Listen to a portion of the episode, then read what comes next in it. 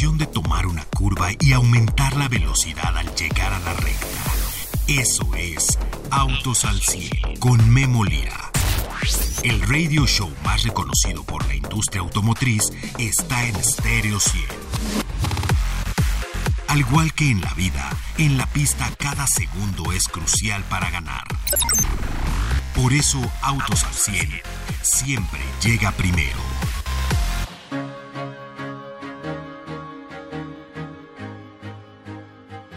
30 años, sí, ya son 30 años de que BMW llega a nuestro país. El día de hoy pude hablar con Diego Camargo, quien es el director general de BMW de México, y a él le toca como director general celebrar esos 30 años de BMW en nuestro país. ¿Se acuerdan cuando llegó BMW? Eran los primeros autos de lujo que llegaban alemanes a nuestro país, los primeros BMW, obviamente llegaron pues ahí por la temporalidad, un poquito después que los autos de la estrella, y bueno, empezó BMW su gran historia en México. Hoy, al día de hoy tienen una de las plantas más avanzadas, o si no, la más avanzada, mientras abran otra nueva. Esta es la más avanzada en San Luis Potosí. De ahí está saliendo el Serie 3 y el Serie 2, que por cierto han resultado todo un éxito. Se están exportando por ahí, por el puerto de Veracruz. Se van pues a todo el mundo. Y además, bueno, pues la corporación en México ha incrementado. La venta en México le ha ido muy bien a BMW. El año pasado un crecimiento de doble dígito. Pudo con la logística, pudo con los coches y que el Serie 3 se haga en nuestro país le ha dejado bastante.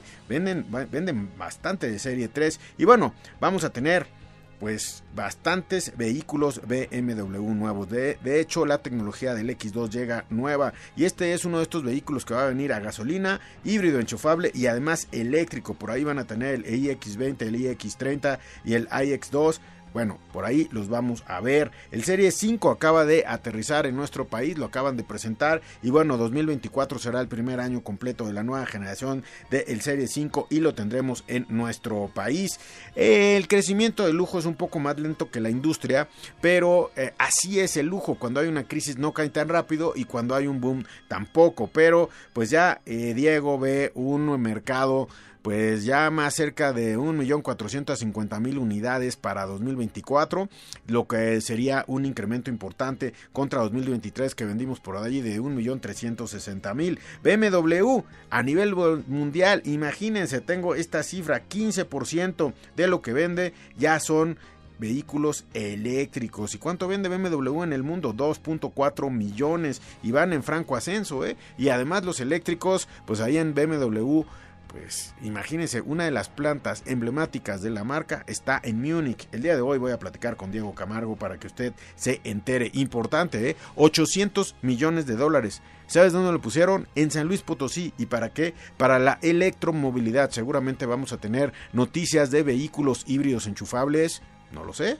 Eléctricos, no lo sé. Pero sí son 800 millones para la electromovilidad en San Luis Potosí, así es que lo vamos a ver. El día de hoy tiene 47 distribuidores en el país y 40 talleres, muchos de ellos son puntos muy cercanos y bueno, comparten un taller doble dígito de ventas para 2023, en 2024 el crecimiento quizás no sea tan grande, pero bueno, hay un mercado dinámico Claro que, eh, bueno, pues el mercado de lujo, como les digo, va en otra velocidad. A nivel México, le tengo otra noticia. Crece la venta de autos en enero. ¿Cuánto cree? 18.7%. Le doy una temperatura, le doy un número. El año pasado creció la industria 24.4% todo el año. En enero estamos creciendo 17, 18.7%, lo cual pues indica que la industria automotriz va a seguir aumentando. Hay ganadores y pues algunos que en enero pues ya se quedaron sin unidades, pero en general las marcas grandes van subiendo. Sigue en primer lugar e imbatible Nissan. Nissan está creciendo impresionante. Nuevo Centra NP300. Obviamente como marca el Z. Eh, la X-Trail que llegó nueva Nissan en enero creció 16.5%. Esto para el mayor vendedor de autos en México, pues es el que está jalando la media, el 18.7, ¿no? La verdad es que, eh, pues Nissan es muy sensible al volumen En cuanto al market share, 16.5% del que más vende. Imagínense, de ahí le sigue General Motors que se consolida en el 13.8%. Ellos crecieron, General Motors crece 48% en enero. Imagínense, Volkswagen, la marca Volkswagen crece 32.3% y esto nos dice que el mercado está creciendo, que han resultado los planes de financiamiento, por ahí vimos 0%, etcétera. Toyota 8.3% del mercado en enero y bueno, pues eh, Toyota Toyota ha crecido 10% en este mes de enero. Kia 7.3% del mercado y Kia también va hacia arriba. Miren, el efecto del K3 todavía no se ve totalmente y van a empezar a llegar los hatchback. Kia estará también en un crecimiento aproximado del 10%. Y bueno, de ahí Stellantis 6.2, Mazda creciendo como nunca, 5.7% de Mazda. Y van a ver lo que van a ser los precios nuevos que sacó Mazda. Aquí lo vamos a ver. Ford 3.9% que en enero rebasa y estaba atrás de MG Motors. Bueno, pues Ford está creciendo a abajito de Mazda 3.9% y abajito 3.6% de MG Motors. Después indudablemente una sorpresa ahí. Hyundai 3.4%, así es que lo están haciendo bien. Y ya que estoy hablando de Hyundai, déjenme les digo que acaban de confirmar el día de hoy que entra Hyundai con lo que es sus vehículos eléctricos por medio del Ionic 5 y hay, hay por ahí el, el, 5N o el 5N, que es el deportivo. El primer vehículo eléctrico de esta nueva generación de Ionic de Hyundai será el N5, que llega a nuestro país. Empiezan por el deportivo, seguramente va a ser el más caro y vamos a ver cómo ojalá metan después los demás Ionic que tienen, porque Ionic sin duda es una marca ya muy vendedora de lo que es Hyundai en el mundo. Yo soy Memo Lira, esto, esto es Autos al 100 y empezamos febrero con todo esta semana. La industria automotriz imparable, tanto en ventas como en presentaciones de producto. Arrancamos. Autos al 100 con Memo Lira. Bien, regreso con ustedes amigos y sin más ni más les presento a Diego Camargo. El día de hoy pude platicar con él hace algunos momentos. ¿Cuál es el plan del director de la empresa alemana que cumple 30 años en México, BMW, de la empresa de lujo que tiene una orientación deportiva, esto es lo que me comenta Diego Camargo. Amigos, el día de hoy me encuentro con Diego Camargo, quien es el director general de BMW de México. ¿Cómo estás, Diego? Muy bien, ¿cómo estás? Bien, muy bien. Oye, una marca que, bueno, pues todos los mexicanos admiramos, los coches, los deportivos, etcétera. ¿Cómo te fue en ventas el año, pasado, el año pasado? Primero que nada, 2023, tu primer año al frente de BMW, ¿cómo lo pasaste? Oye, buenísima pregunta. La verdad es que la pasamos ajustándonos a la dinámica del mercado. Muy contento porque tuvimos un cierre muy exitoso. Tuvimos una segunda mitad del año muy potente. Nuestros distribuidores, la verdad es que hicieron un trabajo espectacular. Conseguimos crecer doble dígito con nuestras marcas BMW y Mini, poco arriba de lo que creció el segmento, así que ganamos participación. Y con eso, la verdad es que debo decir que fue un año bien redondo para el equipo dentro de la compañía, para la red de distribuidores, pero sobre todo para nuestros clientes. BMW cumple 30 años en México, 30 años y ya tenemos una planta en San Luis Potosí, ya tienes distribuidores en varias partes de la República, ya casi cubres todo lo que es el mercado de lujo. ¿Qué esperas para 2024 en cuanto a producción y en cuanto a producto? Bueno, el 2024 nos viene acompañado de muchas novedades, ¿no? Vienen muchas sorpresas en la familia Mini. Estamos lanzando el X2 y aprovechando que cumplimos 30 años en el mercado mexicano, queremos hacer unas sorpresas especiales para nuestros clientes en el mercado para que puedan festejar con nosotros 30 años de lucha y de éxito en el mercado mexicano. Esas sorpresas son de producto, son de diseño, son de eventos. ¿Por dónde vienen las sorpresas del 30 aniversario de BMW en México? Mira, queremos la verdad apapachar a nuestros clientes de manera holística. Vamos a tener eventos, vamos a tener producto, vamos a tener comunicación y también queremos aprovechar incluso para nuestra red de distribuidores la planta de San Luis, conocerla, que conozcan la línea y estar todos muy involucrados con el, lo que es el ambiente y la cultura de BMW celebrando 30 años en México. Oye, eso quiere decir que entonces vamos a tener versiones especiales de algunos productos pueden contar con que va a haber versiones y sorpresas especiales muy mexicanas para el mercado mexicano. Me parece perfecto. Oye, eh, coméntanos un poco el mercado de lujo y la electrificación. ¿Cómo ves eso? Se ve que entró la electrificación por el mercado lujo, por los productos más caros, estos a nivel global, a nivel mundial, y poco a poco ha ido bajando. ¿Tú cómo ves eh, eh, pues la adopción de vehículos de lujo eléctricos en México? Fíjate, vamos paso a paso. La verdad es que nosotros empezamos este camino hace 10 años y de a poco vamos viendo cómo el cliente empieza a adoptar de manera más fácil la electrificación. La oferta de productos está aumentando, nosotros ya ofrecemos ocho productos totalmente electrificados y lo que hemos visto es que el cliente se va adaptando al nuevo esquema de uso de un vehículo eléctrico. Nosotros el año pasado de vehículos puramente eléctricos vendimos cerca del 6% de nuestro volumen total. Esta es una tasa de crecimiento que va a seguir hacia adelante, cada vez vamos a vender más. A nivel mundial BMW Group hizo 15% de sus entregas ya en vehículos eléctricos en 2023 y ese es el paso y el ritmo que vamos a seguir en el mercado mexicano. Yo veo con mucho gusto y con mucha y con mucha alegría que cada vez hay más clientes que adoptan la electrificación y entienden perfectamente que la carga en casa, la carga en oficina es la que resuelve el tema de infraestructura, no tienes que estar preocupado ni por el rango ni por dónde hay un cargador en la calle, hace que tu vida sea muy cómoda, muy predecible y se adapta perfectamente a la forma de circular de la gran mayoría de los mexicanos. Oye, eh, estaba platicando contigo fuera, fuera, fuera de, la entrevista, eh, estábamos viendo cuántos cargadores ya ha puesto BMW desde que, pues, desde el i3, ¿no? Exactamente. Nosotros podemos decir con gusto que hemos entregado ya 25 mil cargadores a nuestros clientes, lo que quiere decir que hay 25 mil puntos de carga de BMW en, en las casas, privados, en oficinas, en centros de carga, en oficinas, en centros comerciales, etcétera. Y de esa manera, pues bueno, hemos ido de la mano generando infraestructura y posibilidades de carga para que haya un ecosistema de uso del vehículo eléctrico, que la verdad es que es una grandísima solución y tiene enormes beneficios en términos ambientales. Oye, eh, bueno, nos mencionas, X2 viene para este año. X2, ¿con qué motorizaciones? ¿También viene eléctrico, híbrido? ¿Cómo, ¿Qué puede esperar el público en este segmento de mercado? Bueno, vamos a lanzar el X2. Nuestra estrategia de marca es ofrecer al cliente todas las motorizaciones que hay disponibles. Entonces, lo que estamos buscando es que haya una, una, versión de combustión interna, que haya híbridos enchufables y que haya vehículos eléctricos. Así que cuando vas a una BMW tenemos un producto que es para ti y el X2 es uno de esos buenos ejemplos. Oye, el año pasado vivimos pues uno de los corazones de BMW que siempre sí tenemos Serie 7 que es donde se estrenan ciertas tecnologías, tenemos el Serie 3 que es una base muy importante, pero el Serie 5 es el corazón. En Europa es el eh, corazón, es un coche que si bien tiene volumen, también tiene todo lo nuevo, le procuran mucho. ¿Cómo te fue con el lanzamiento de Serie 5? Fíjate que la verdad muy contentos. La, la presentación del producto la hicimos en Estados Unidos a nuestra red de distribuidores. Los distribuidores viendo el producto, la sustancia y las prestaciones, la verdad es que se comprometieron totalmente.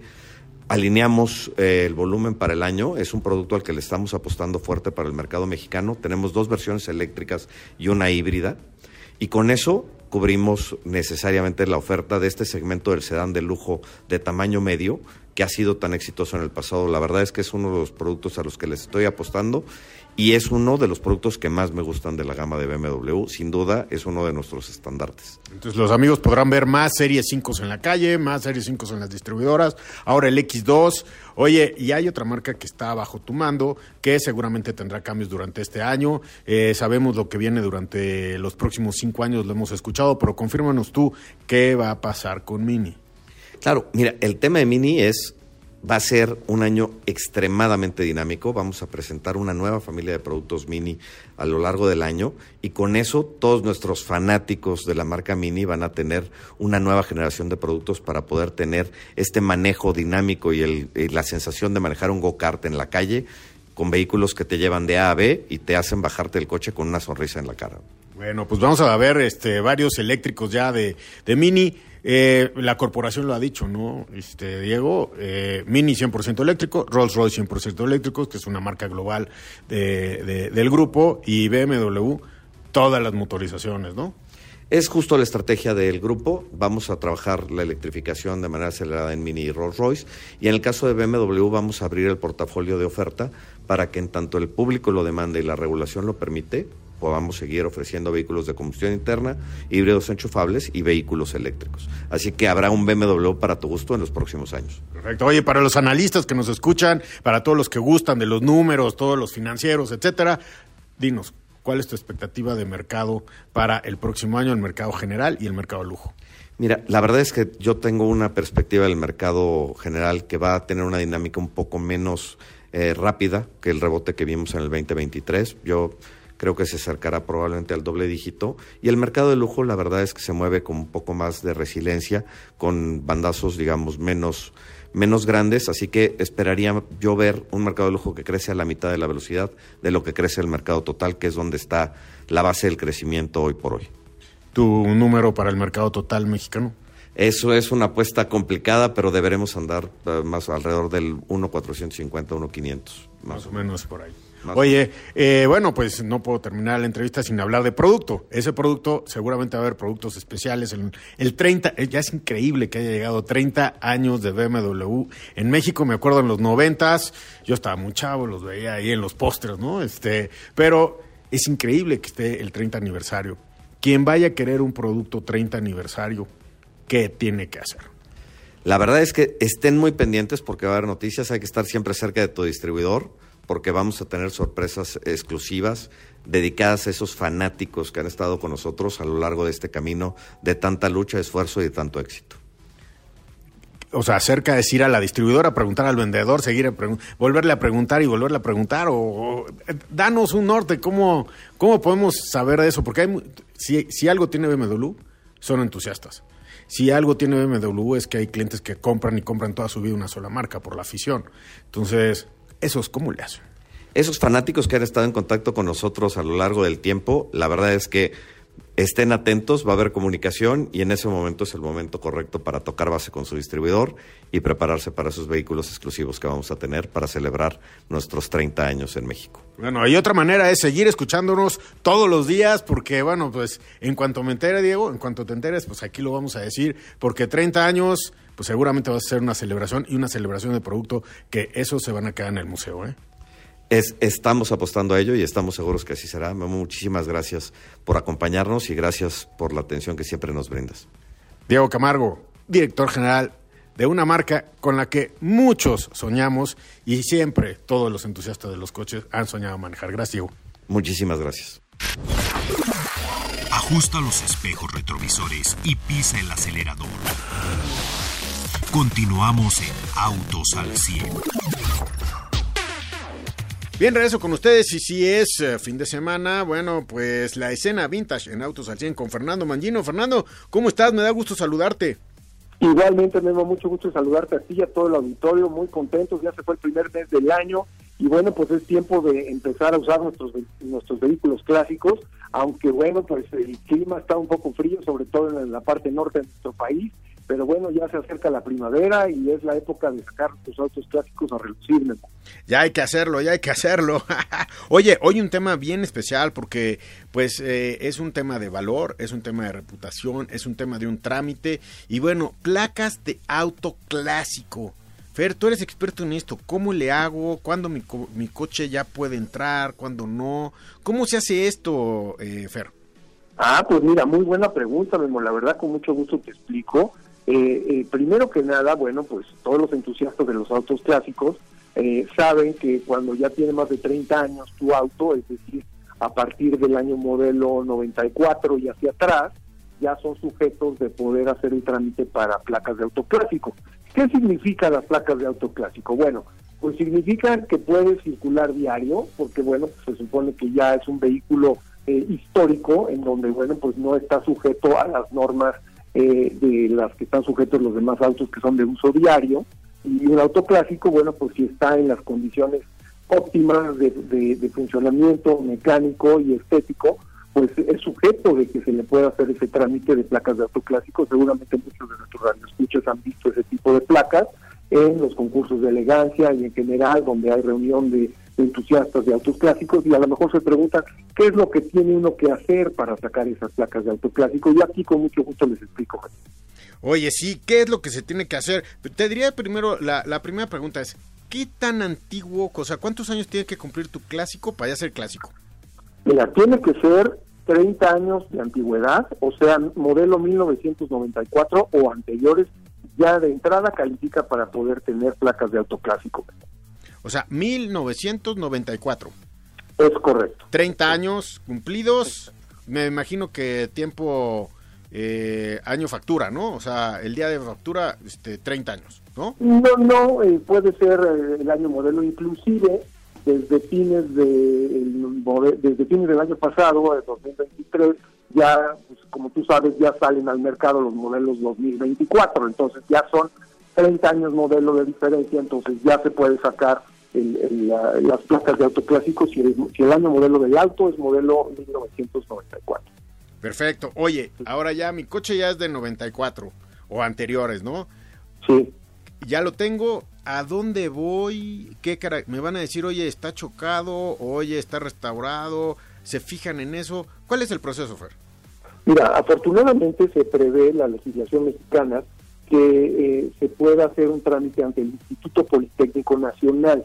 El Instituto Politécnico Nacional, el IPN, eh, que es, pues, como tú sabes, una universidad de ingeniería muy prestigiosa en nuestro país, pues tiene la facultad de hacer una inspección a, los vehículos de 1994 o anteriores para asegurarse de que estén en perfecto estado mecánico y estético y que puedan ser sujetos a tramitar eh, sus placas de autoclásico.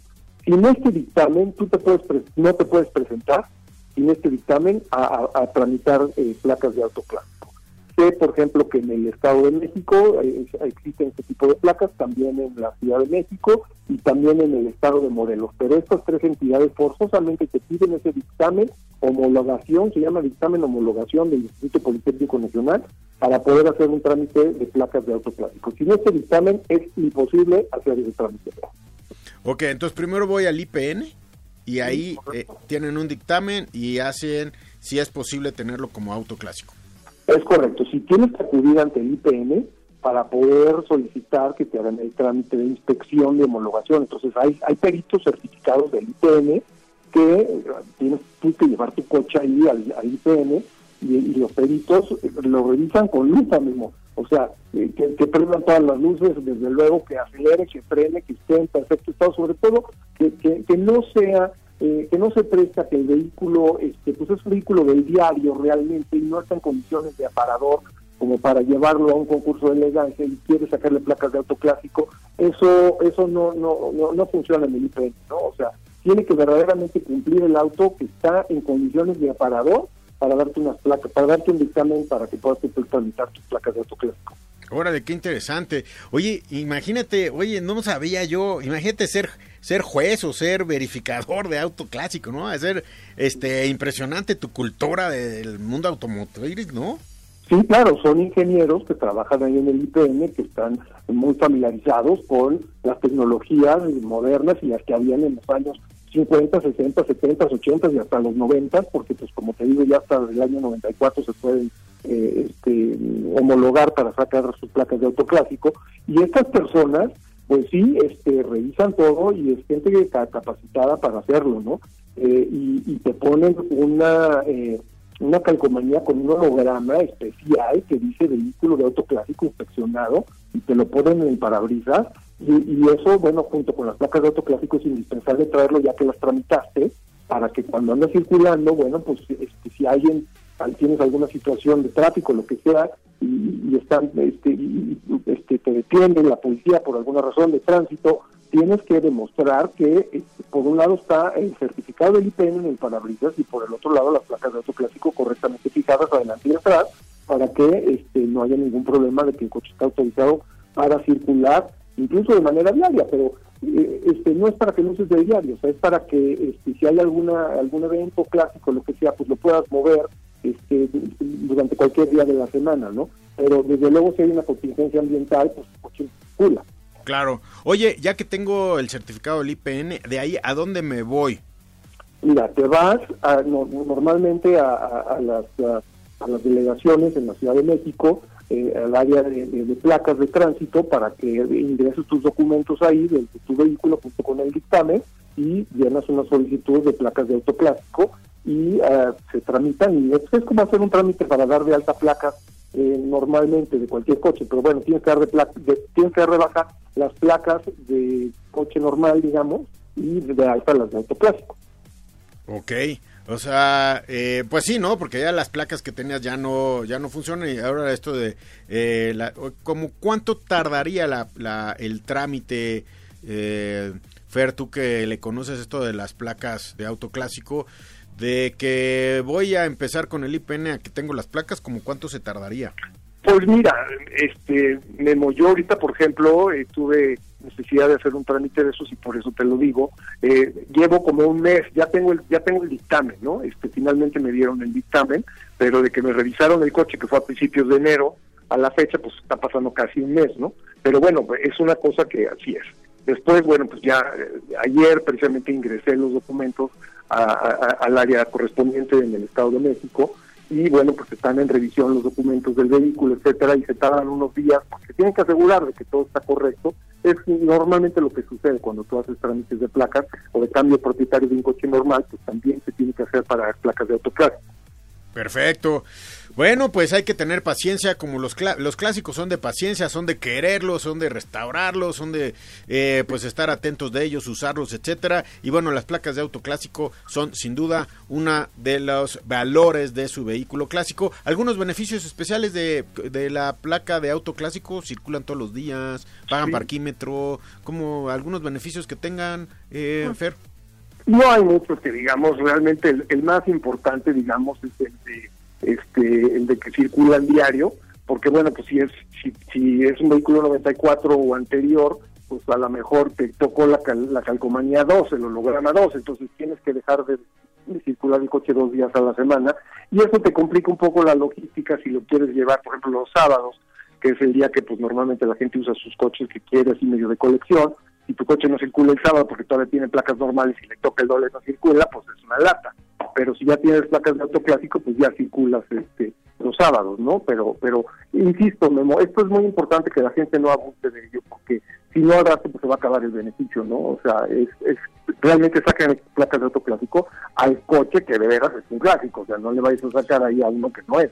Pues ahí tienes el, ahí tienes al IPN, ¿no? Ellos deben de saber, oye, sí lo tienes, pero no lo tienes cuidado como para hacer un clásico, ¿no? Exacto, de entrada te vacían en el IPN, efectivamente, ¿no? Pero he habido instancias en donde me he enterado por ahí que de repente hay cosas raras con las placas de autoclásico, pero yo les digo, el camino para sacarlo es primero el IPN y después haces tu trámite normal en cualquier delegación, como si fuera un auto normal, haces tu, trámite de placas de autoclásico. Perfecto, pues muchas gracias eh, Fer, te mando un abrazo y así acabamos este fin de semana vintage, gracias. Al contrario, gracias a ti y saludos al, auditorio. Diviértase mucho con tus clásicos este fin de semana. Gracias, Fer. Te mando un abrazo. Un abrazo igual. Hasta luego. Gracias y gracias a Poncho en los controles, gracias Poncho por estar el día de hoy con nosotros y al Magic Camarillo, a Pedro, gracias por la producción de este programa, Pedro. Yo soy Memo Lira y lo espero lo espero mañana a las 12 del día sábado aquí en Autos al 100. Tenemos comparativos importantes y además vamos a conocer más de vehículos eléctricos. Así es que para que usted tome una buena decisión de compra. Soy Memo Lira. Cuida a sus hijos dentro de los vehículos. Que viva la vida. Gracias. Todo motor necesita descanso y mantenimiento para rendir al máximo. Por eso el garage de Autos al 100 se cierra hasta la siguiente emisión. No te la pierdas, porque Memo Lira y su equipo tendrán para ti toda la información de la industria automotriz. Autos al 100, a través de Stereo 100, siempre contigo.